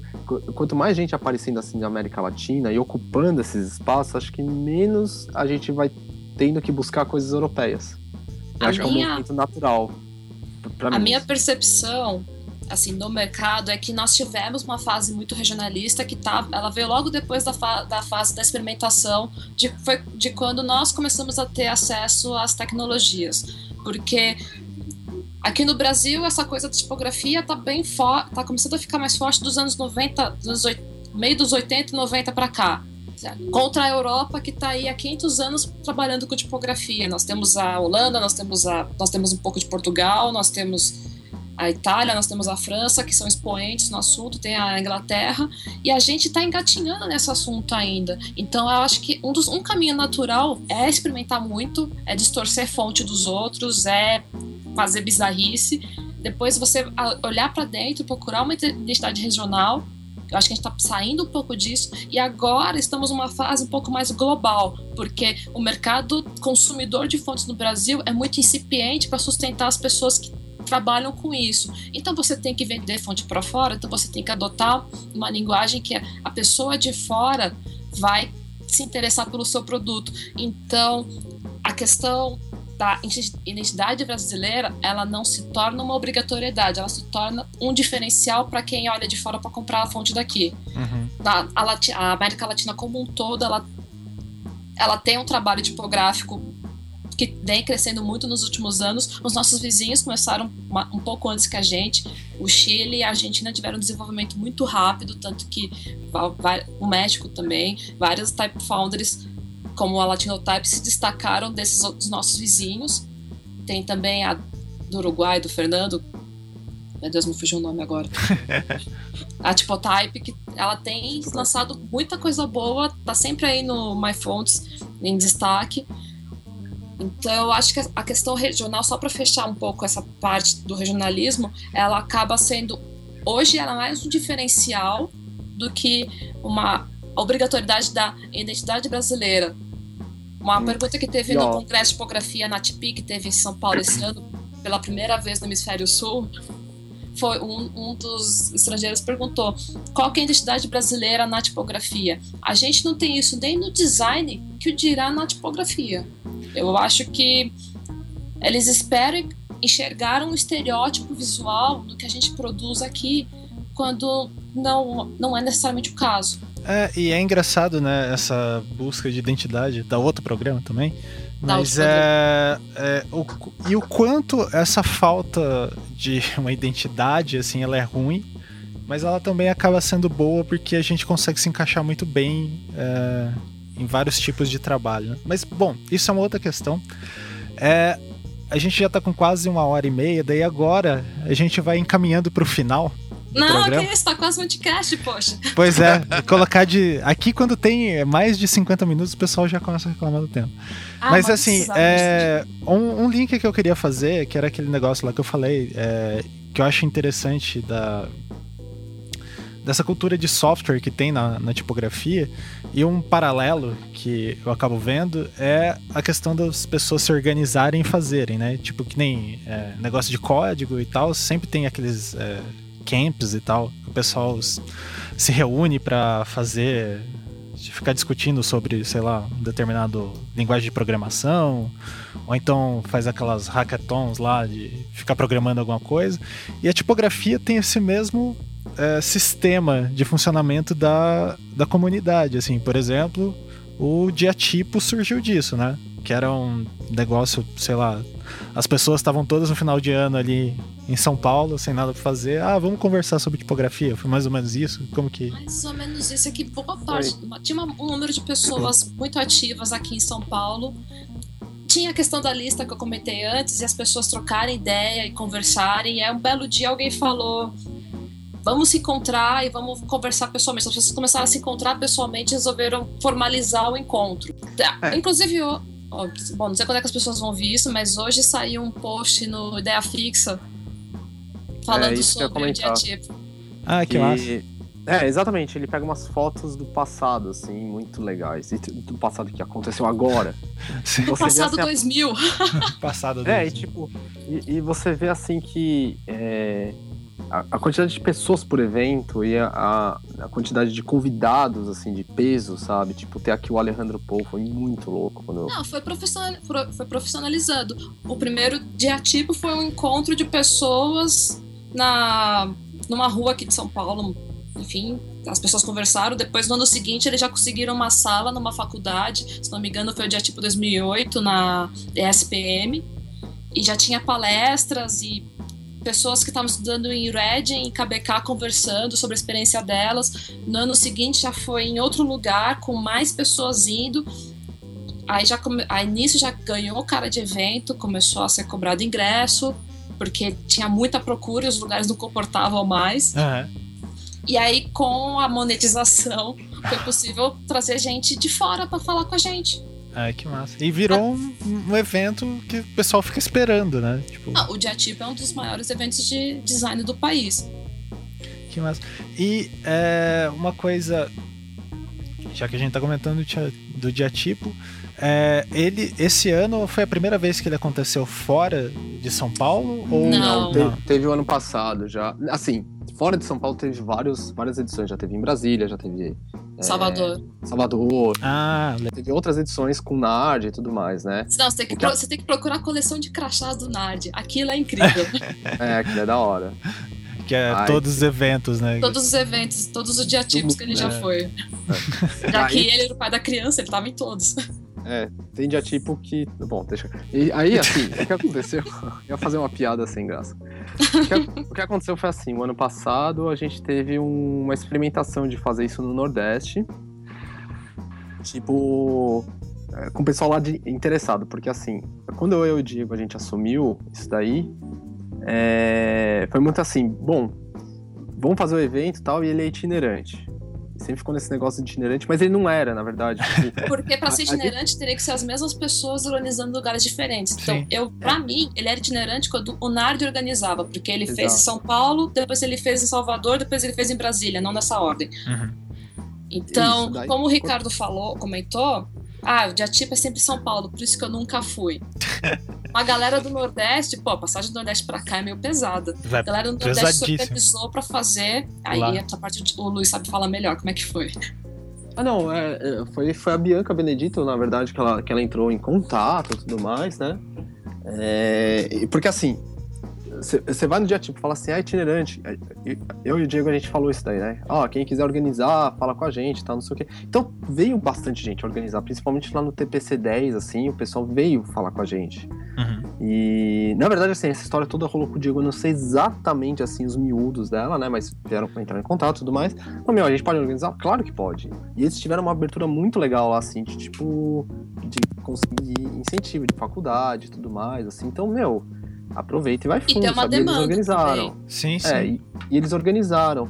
E aí, o que aconteceu? Isso, desculpa, isso foi ano retrasado, né? É, essa conversa. No ano passado, veio o pessoal do Sul falar com a gente, veio o pessoal. Aí, tipo, começou a pipocar, assim, o pessoal de Campinas, assim, que tava todo mundo perto, todo mundo era bem amigo, todo mundo se falava. Porque o nicho tipográfico é meio. É uma comunidade unida nas, sim, pelas sim. redes sociais. É, é, é, tipo um potinho de minâncora, sabe? Fica as tipo, beiradinhas. A é. comunidade brasileira se fortalece. Então, meio que todo mundo acaba conhecendo todo mundo, seja por nome, seja pessoalmente, seja virtualmente. É, sabe? não, e, e, se conhecem e trabalham, né? Tipo, é, é muito engraçado para mim, assim, porque eu sou de Londrina, né? A minha formação inicial acadêmica é de lá. E é, lá eu fui estagiário de um, é, de um cara que trabalhava muito com tipografia, que era o Bernardo. E e engraçado que uh, depois que eu me formei, eu vi ele trabalhando com o pessoal lá de São Paulo e o pessoal trabalhava com, não sei, o pessoal do Rio Grande do Sul. É, então, é, tipo, é muito. É muito interessante esse intercâmbio ah, que tinha. Que é caso é. melhor que o Christopher, que, lançou, que é de Curitiba, se eu não me engano. Sim, é daqui. Que lançou a fonte com a ajuda do Marconi, que é do Pará. Pois é, né? Tipo, a internet ajudou bastante isso. A internet ajudou então, muito. E aí foi isso, a história assim dele, dele acontecer em alguns lugares, né? Do diatipo, foi, foi essa história, basicamente. Esse ano a gente teve, né? Uhum. um montão de diatipo já, isso é, é muito louco, porque só vai provando assim que, tipo, a gente consegue estar em vários lugares, né? Então, ano passado só teve no Ceará e São Paulo, esse ano teve Campinas, Rio Grande do Sul, e, uh, Ceará, e agora vai ter São Paulo, né? Então, tipo, eu acho que isso é, é, é, só vai provando que tem os nichos, tem um pessoal assim. A natureza do tipo é ser itinerante mesmo, então o pessoal que quiser fazer na sua cidade, cara, é, faz, tá ligado? É, é você tem que fazer source. acontecer. Você não pode esperar que a gente vá até aí promover o. É tipo um TEDx, assim. Organize. É tipo um TEDx. É tipo um TEDx. Organiza aí. A gente só fala assim, meu, manda um e-mail tal, não sei o que, pra gente, tipo, tá sabendo e poder ajudar onde puder e não sair muito, muito do controle. Sim, é, sim. Porque a gente, tipo... acaba de, a gente acaba divulgando uns aos outros também. É, e, e na hora da gente conseguir patrocínio, isso ajuda falar, olha, aconteceu em quatro cidades. Sim, pô, dá né? um então, corpo, assim, né? se for fazer na quinta cidade, dá um toque na gente que a gente vai gostar pra cacete, entendeu? Assim, tá, até porque a gente une os sites de cada, cada diatipo tem o seu site, mas a gente une todos no diatipo.com.br. Isso, daí vira um portal ali. Né? É, vira, é. é, é quase um portal. Dá, dá o, o link pros cinco eventos, pros quatro, cinco eventos lá. Ah, beleza. Acho que facilita para as pessoas terem contato. Esse ano a gente teve contato de um cara, pessoal no Rio querendo fazer. Olha aí. Também. Daí o Ricardo vai poder ir Ricardo. sem sair muito. Oportunidade. é, esse ano, o de São Paulo, que é o que acontece no final do ano, que, é, qual a Não, data que ele vai ser? É, duas coisas. Qual a data e quem é, vai para ele? De nomes interessantes, assim. Ó, vai eu e a Fabrícia, o Diego, o Eric. Eu quero, eu quero pessoas importantes. a, gente é, a gente é da Cracóvia, a gente é muito. É, é não. Ó, é, o, o, Ivan sempre fala isso, cara, no final, para os importantíssimos. O, ah, é, né? Você é. A gente é muito mais importante. Sempre são então, citados, né? É, é assim, o, o dia tipo em São Paulo, ele é dividido em dias de palestras e dias de workshop. Então a gente tem dia 3 e 4 com workshop de dezembro. E tem o 4 e 5 que é o dia inteiro de palestra, né? Dia inteiro não, é dia 4 à tarde até a noite, dia 5 de manhã até a tarde. Então são dois dias de palestra, dois dias de workshop. E. Puta, um montão de gente bacana vai aparecer, ó. O Porsche é o Jean-François Porsche, que ele já foi diretor lá da TP. Ele vai estar tá lá. Ah, o design da Sabon, que é uma fonte que todo mundo conhece. Sim. É, tem o. Deixa eu ver, o Cosgaia, o Pablo Cosgaia, que ele também.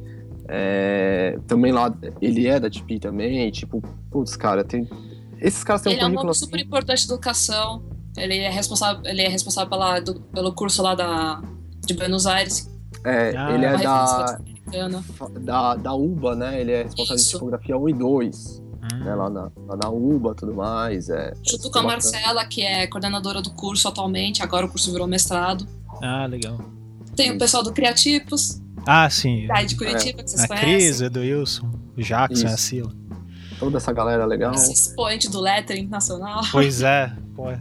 Isso é muito foda. Daí tem aqui, o Carioca tem o, o Claudio Reston. O Haroldinho. O Haroldinho. Né, que acho que é mais famoso por esse nome. É, a hora que eu vi Cloud Reston, quem, quem é? Quem, Agora era o Dinho. Ah, beleza. ah, é. que massa. Pô, então vai estar tá bem recheado esse tem ano. Tem, cara. Ó, Chico Melo, Marconi Lima, Andréa Branco. É, todo o pessoal que não, não precisa nem de apresentação, é, né? Marcelo Magalhães. Que massa. Né, o Bruno Melo vai estar tá lá. Deixa eu ver quem mais. O Nether, o Nether. Fátima Felizola. Isso. Puta, e tem, tem um cara assim que eu tô curioso, assim, que eu conhecer de nome e tudo mais, tô curioso, assim, pra saber. Ele vai dar um workshop, é o João Gilberto Mazotti. Hum. Ele vai dar um workshop de buril, de gravação em buril, que vai ser Pô, que incrível. Massa. Ele é um dos poucos burilistas reconhecidos pela Casa da Moeda, então você pode ver que o trabalho do cara é fino. Ah, expliquem o que é um buril pro jovem, é, jovem designer em cauto da faculdade que nunca viu um buril na vida. O buril é uma ferramenta de gravação usado gravação de metal. Gravando em metal, será que eu vou ter que explicar também? Não, não isso daí, daí ele se vira. é, então é, é, basicamente uma pontinha assim de metal que você é. vai gravando, desenhando na chapa e tal. É. é antigamente a tipografia era feita assim, né? Isso. É, entre as técnicas, né? É um traço muito parecido com. É, ela dá um traço muito parecido com o que a gente vê, tipo, na nota, sabe? Que são esses risquinhos bem uhum. juntinhos e tal. Assim, geralmente quando você vê isso em gravura, você dá uma desconfiada que deve ter um muril ali no meio. O que, que você ia falar, Ricardo? Não, é que você falou, acho que eu ouvi você dizer que tipografia era feita desse jeito, não, gravo, você dizer gravura, né? Não, a, é, gravura. a tipografia, na verdade, as matrizes eram feitas a buril, não era? Isso lá no, nos inícios, não é? Ah, Putz, é, quando o buril, o buril aí... a punção. Ah, tá. É, faz punção. parte do processo. Ah, beleza. É, mas o buril realmente, ele, quando a gente pensa no buril, a gente pensa em gravura em metal. Em metal. Isso, ah, mas gravura é. em metal. Mas você pode estar certo aí, mas é melhor a gente não falar mais. Sim, sim. Minha mãe, cara, vai ouvir esse programa e vai bater em Você pula esse pedaço. É, vou pular. Beijo, mãe. então, é, gente, bom, a gente poderia ficar 10 horas aqui conversando sobre esse assunto. Pra, pra mim, resumir, ele... o diatipo ele vai abordar mercado, vai abordar educação, vai abordar tecnologia, porque ele vai falar de técnicas mais antigas como o Buril, a, o Letterpress e o open source hoje em dia, então vai ser um apanhado, uhum. vai ser meio, vai, vai ter uma, um apanhado meio histórico nisso. Vai ter caligrafia, que é uma das bases da tipografia, veio daí, elas andam em paralelo, porque é outro universo tão rico, quase tão rico quanto. Sim. Nossa, se fala, alguém vai me bater depois pelo quase, mas tudo bem. Vamos falar de educação, de pesquisa e vai, e vai, ter a parte de mercado com o pessoal, com porchês. Essa questão que a gente, a gente discutiu até agora de licença, de vendas, de cliente, dá para viver de tipografia. Sim.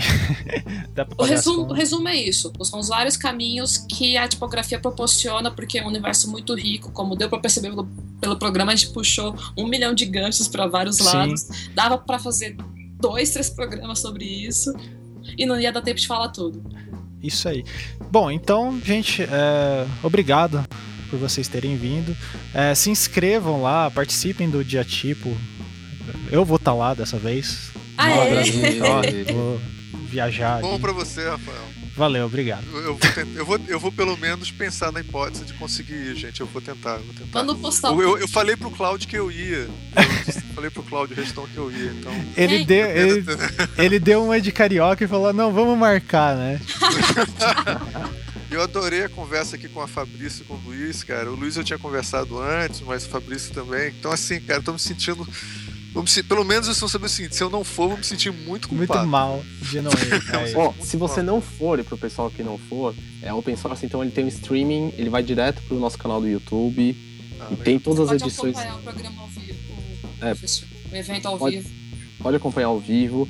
No nosso canal também, desculpa, ah, Rafael, se eu puder. Não, fica à vontade. Assim, tem o, também, a gente divide lá o canal, né? Tem os eventos tudo mais, assim. Tem um negócio também chamado Dia Crítico, que é um canal, é uma parte do nosso canal, assim, que vai falar de. também de tipografia, só que a gente faz uma entrevista via Hangout. É uma né? série de programas dividido por temas, é muito bacana. É, o pessoal tem acessado bastante. Então, assim, a gente tá além do dia tipo, a gente tá tocando esse. O dia crítico, mais quem toca é o Diego e o Eric, na verdade, assim, mas que alimentam o dia tipo. E é assim, é uma é, é, é, um canal de material. Então, quando você quiser pesquisar alguma coisa de, é, de tipografia assim, no Brasil, assim, de forma mais rápida e tal, não sei o que, você dá uma olhada lá no nosso canal que sempre vai ter alguma coisa interessante. Isso aí. Ah, então, é, muito obrigado por vocês terem vindo. É, eventualmente vocês vão voltar mais vezes. É, só antes, é, quando eu comecei a dar aula de tipografia, é, assim, como era um negócio que eu gostava bastante, mas nunca tinha mergulhado a fundo, daí eu, eu comprei um monte de livro, comecei a ler muito sobre isso e conversar, e daí eu fui atrás das pessoas que eu conheço que entendem, é, que trabalham com tipografia, para tentar entender como elas trabalham com isso.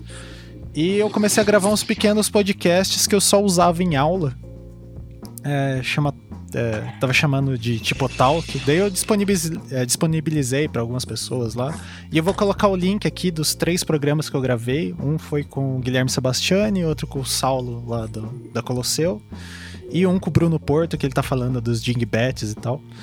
É, eu pretendo gravar mais, é, mais para frente. Né? é, eu uso isso como complemento da, das disciplinas que eu dou, então não reparem eu chamar as pessoas de alunos, mas é porque o uso era para alunos. É, e agora eu tô disponibilizando aí, porque eu acho que é muito interessante essa, é, esse diálogo. É, e assim, para mim e pro Fabiano lá, a gente tem o Pensar Infográfico. A, a nossa grande inspiração, a nossa ideia de fazer o curso, de querer que as pessoas comentem mais sobre infografia é totalmente inspirada no, no Tipocracia do Henrique Nardi. A gente já falou isso pra ele. A gente. A nossa vontade é uhum. é copiar exatamente o que ele fazia, assim, porque a gente viu e foi acompanhando quanto isso inspirou as pessoas, né? Estudantes e tal, a irem atrás de tipografia e a gente acha muito interessante. E eu não vou me estender mais, então. Tá. É... Pode, pode fazer promoção? Isso, faça uma promoção aí. Então tá. Ah, é, só um recadinho antes, quem quiser usar tipografias e tudo mais assim, tiver, não tiver muita. É, não saber onde procurar e tudo mais assim, dá uma googlada, vê os tipógrafos que vocês gostam brasileiros, manda e-mail porque a galera é super acessível. Tipo, fala assim, meu, tô precisando da sua fonte aqui para um projeto. Meu, todo mundo é muito acessível, todo mundo vai falar assim, sim para você em geral. É, usa tipografia, experimenta tal, aproveita isso e que os caras são muito próximos, assim, todo mundo é muito muito legal. Assim, é, tem... a comunidade brasileira ela se ajuda bastante. É. Uma, ela tá então... onde está hoje por causa da troca de experiências, da troca de material, da, da troca de conhecimento, da troca de divulgação. Então a gente é sei lá, quase uma, uma família gigante. Assim. É, e se e assim, você for no dia tipo encontrar o cara pessoalmente, é mais fácil ainda ele te dar a fonte. Exato, é, é, passa o pendrive, assim. Assim. E aí, assim, é pro pessoal que. Bom, a promoção, né?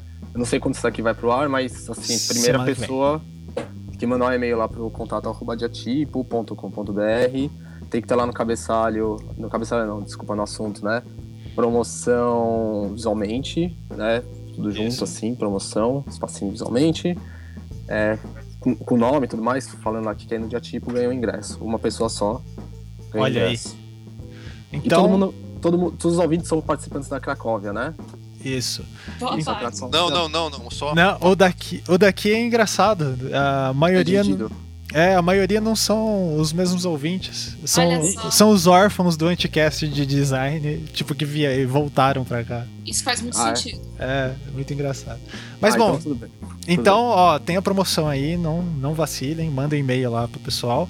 Fica e... de olho nas redes sociais do Diatipo, porque a gente está sempre divulgando informações. A gente tem ingresso para dia separado, tipo, ah, não posso ir nos dois dias. A gente tem ingresso só para sexta ou só para o sábado, que é uma e... opção muito legal para quem trabalha, para quem trabalha não consegue uma folguinha para vir. Sim.